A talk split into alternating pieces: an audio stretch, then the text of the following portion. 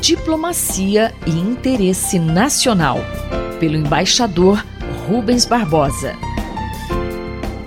Você é sempre bem-vindo ao nosso Diplomacia e Interesse Nacional. Tema de hoje: tensões entre as relações Estados Unidos e China.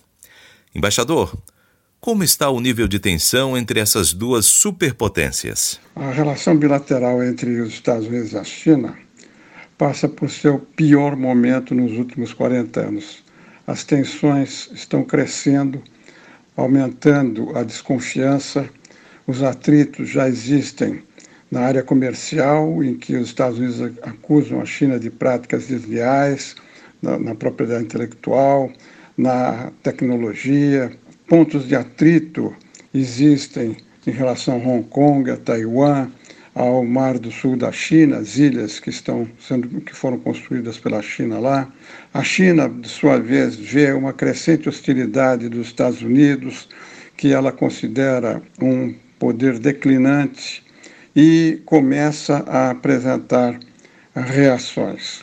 Os Estados Unidos vê com a ascensão da China como uma ameaça à sua segurança e à democracia como entendida aqui no Ocidente. A tensão entre os dois países aumentou ainda mais agora com a pandemia. Aumentaram as críticas americanas em relação à China. Trump quer cobrar uma reparação pelos danos que a Covid-19 está causando.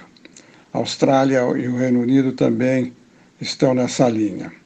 Há uma pressão do governo Trump à comunidade de informações para que ela confirme que a China ocultou informações no começo da pandemia e que ela criou o vírus em laboratórios uh, militares em Wuhan, o que evidentemente não é confirmado pela China e nem pela Organização Mundial de Comércio. Mas, de qualquer maneira, congressistas republicanos já apresentaram três projetos de lei para pedir essa reparação.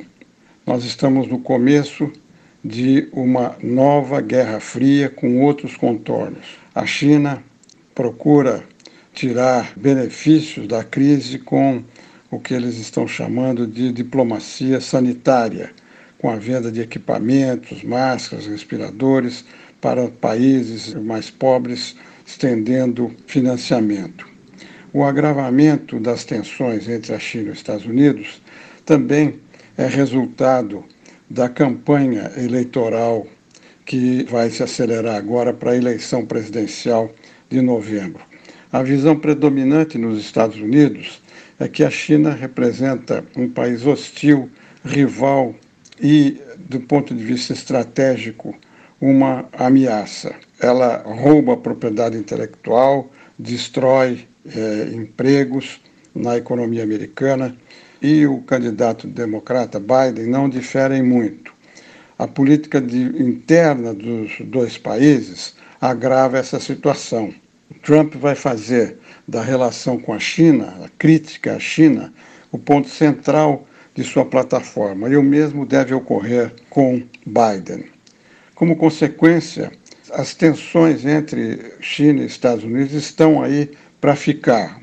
Não há ameaça bélica no futuro previsível, mas medidas restritivas, protecionistas, atritos políticos estão aí e devem continuar. Por seu lado, a China eh, está criando um sistema financeiro paralelo para evitar o dólar como meio de pagamento, o que indiretamente vai evitar sanções por parte do governo americano.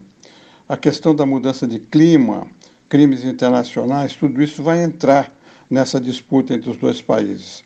No meio de tudo isso, os Estados Unidos anunciaram que a fase 1 do acordo de comércio vai ser assinado e executado. Talvez essa decisão tenha que ver com a eleição, porque vai haver ampliação das exportações americanas de soja, milho para a China.